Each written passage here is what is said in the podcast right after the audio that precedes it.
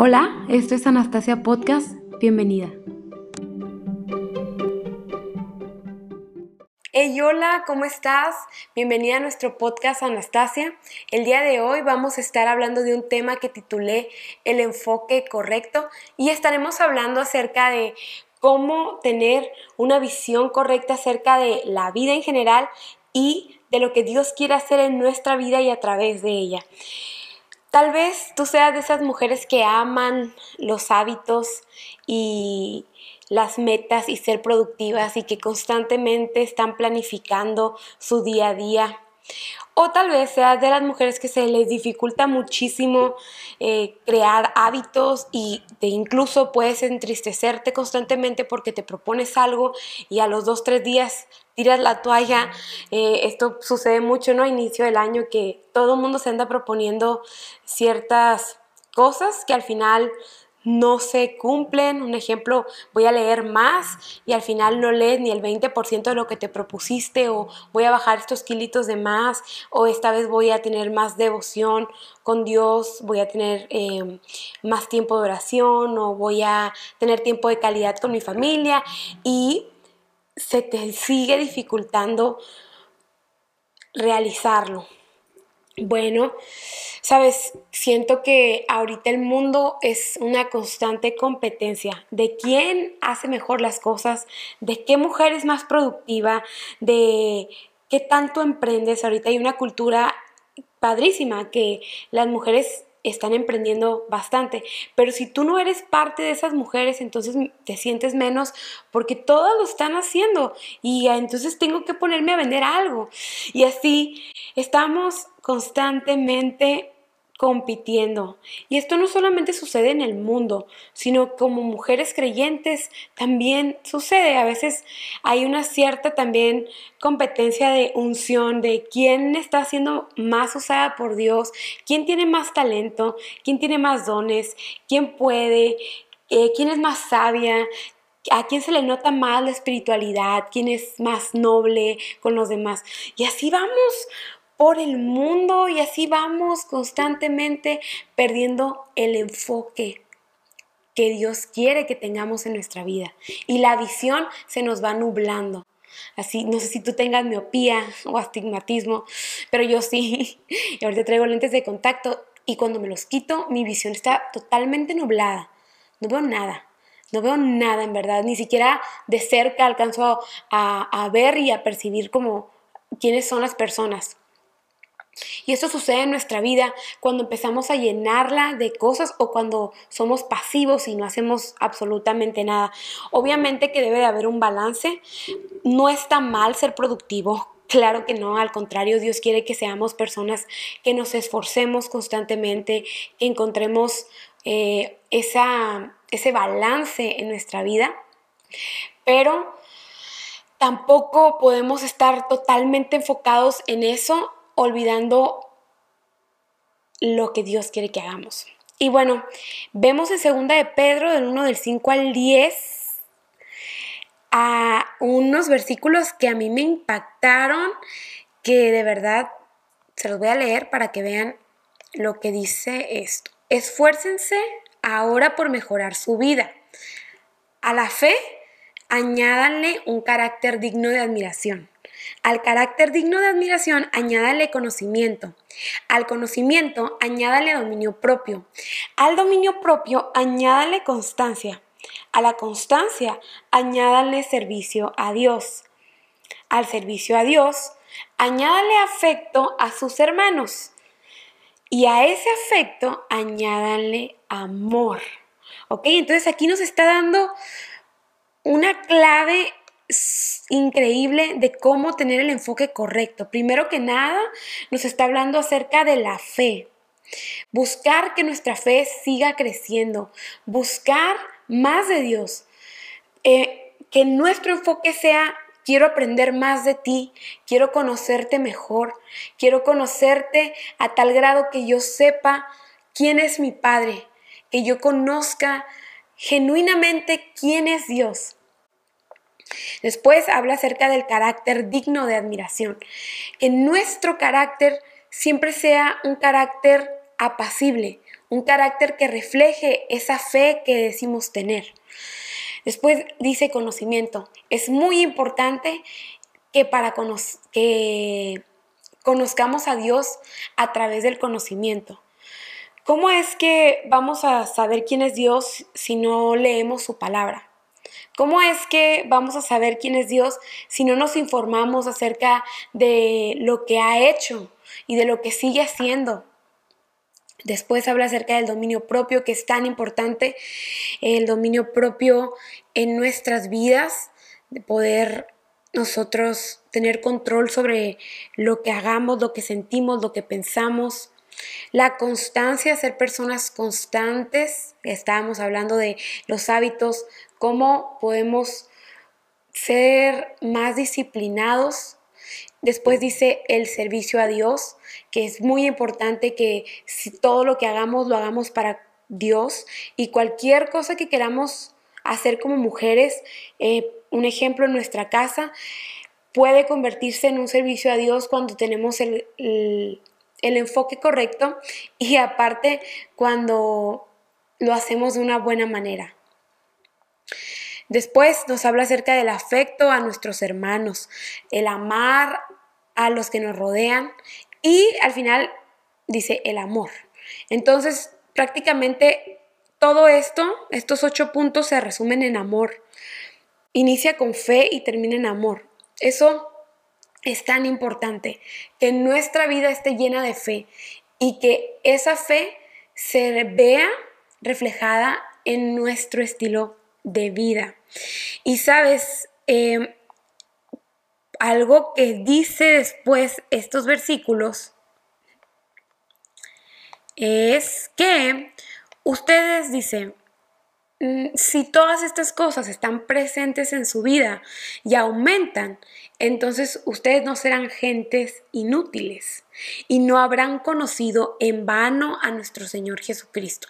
O sea que pudimos, podemos ser esas personas que conocimos a Jesús en vano. ¿Por qué? Porque no tuvimos el enfoque correcto y nos fuimos perdiendo en otras cosas que no tienen sentido, en otras cosas que realmente no son importantes y estamos perdiendo realmente el enfoque. Hay otra traducción que dice o que son que estás perdiendo ocioso y sin fruto, dice. Y esto eh, es lo que nos caracteriza a veces a muchas personas, ¿no? Que nos falta más conocer a Dios. ¿Por qué puede ser que sea en vano haber conocido a Jesús? No tiene sentido, ¿no? O sea, aparentemente si conoces a Jesús, entonces tú sabes qué es lo que deberíamos hacer que Él vino a salvarnos y que vino a perdonar nuestros pecados y vino a morir por nosotros para darnos vida eterna. Pero más adelante es que Jesús nos manda a ser discípulos en todas las naciones y, que vivamos conforme a su voluntad, vivamos en obediencia a Él. Y dice, continuó con los versículos, si a alguien le faltan estas cosas, entonces está tan corto de vista que está ciego y ha olvidado que sus pecados le fueron perdonados. Ok, dice, no será gente inútil. En otra traducción dice, no será gente ociosa y sin fruto.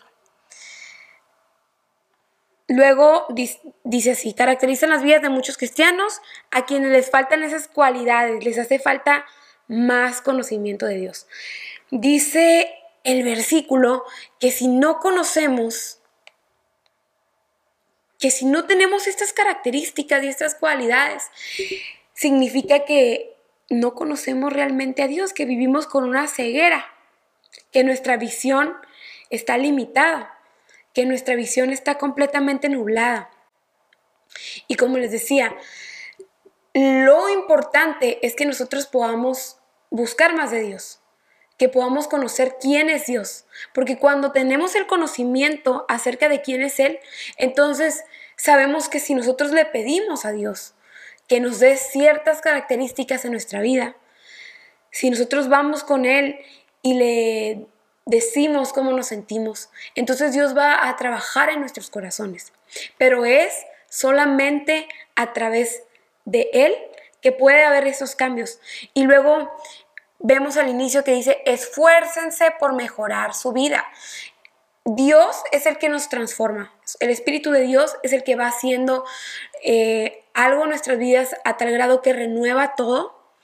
Pero es bien importante que nosotros pongamos de nuestra parte, que nosotros nos esforcemos, que todo lo que hagamos, ya sea que emprendamos algo, ya sea que eh, estemos creando hábitos en nuestra vida positivos, bueno, que todo esto nos lleve a conocer más el corazón de Dios.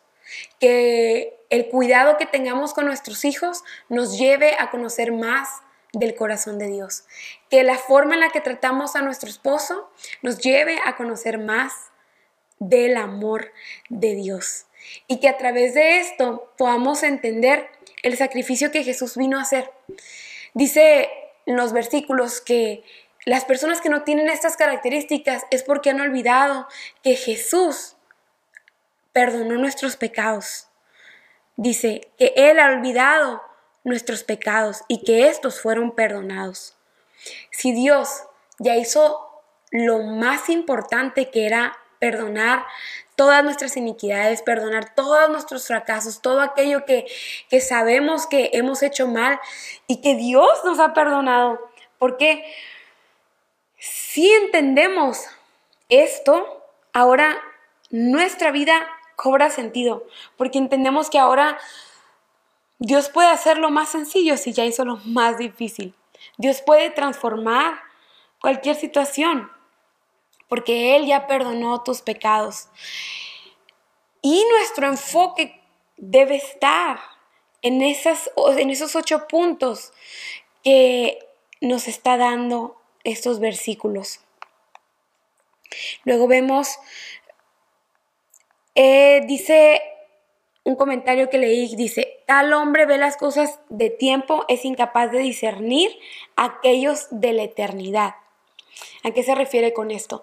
Estamos tan enfocados a veces en el hoy, el mañana, y estamos preocupados por qué vamos a comer, y estamos preocupados por qué vamos a vestir, y de qué forma vamos a sacar adelante a la familia, y de qué forma voy a, voy a crecer o, voy a hacer una, eh, tener, en este caso, mm, algo en nuestra vida que realmente es temporal.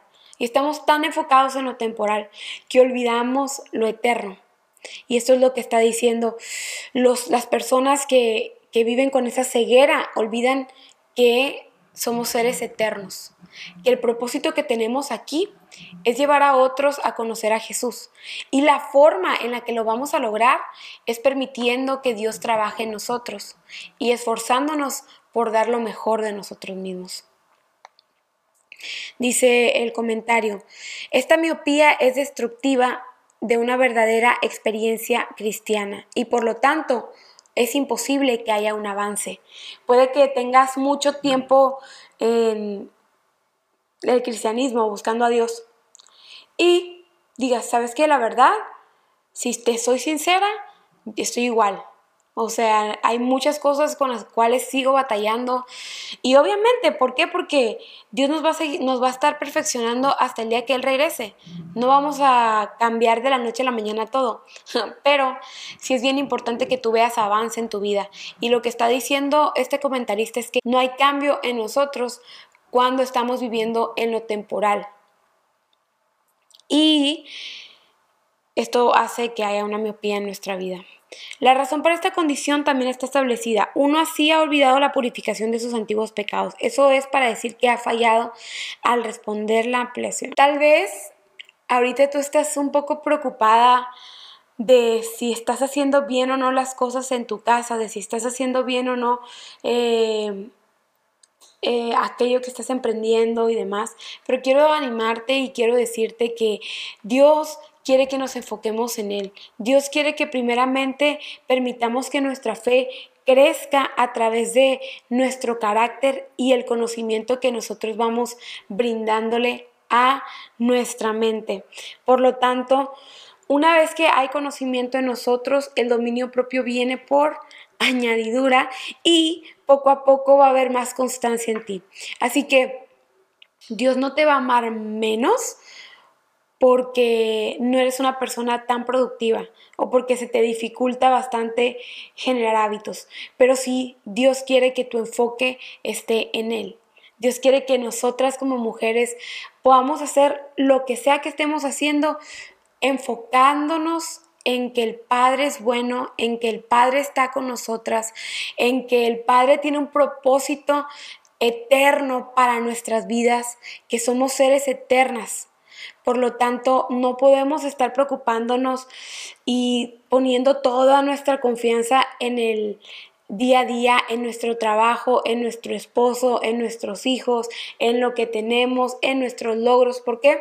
Porque claro que todo eso nos va a defraudar en algún momento, pero el Padre no nos defrauda. Así que si tú batallas creando hábitos, pídele a Dios que Él haga algo en tu vida y que poco a poco vaya siendo una persona más constante. ¿Por qué? Porque Dios quiere personas constantes y ama la constancia. De hecho, y hay un versículo que dice que el de doble ánimo es inconstante en todos sus caminos. Y el de doble ánimo se refiere a esa persona que un día sí, un día no. Un día va como las olas del mar, ¿no? Suben y bajan, suben y bajan. Sabemos que en nuestra vida hay altibajos, eh, así es la vida, pero tenemos que entender que necesitamos constancia. ¿Por qué? Porque es algo que a Dios le agrada. Y ser productivos para el Padre traerá muchísimas bendiciones, no nomás para tu vida, sino para la vida de todos los que te rodean. Así que el día de hoy te animo a que tú empieces a generar hábitos buenos en tu vida y te enfoques en estos ocho puntos que te di. Fueron cortitos, pero tú léelos y permite que Dios hable a tu vida a través de estos, la fe, el carácter digno de admiración, el conocimiento, el dominio propio, la constancia, el servicio a Dios, el afecto a sus hermanos y el amor. Dios te bendiga, nos vemos en el próximo episodio.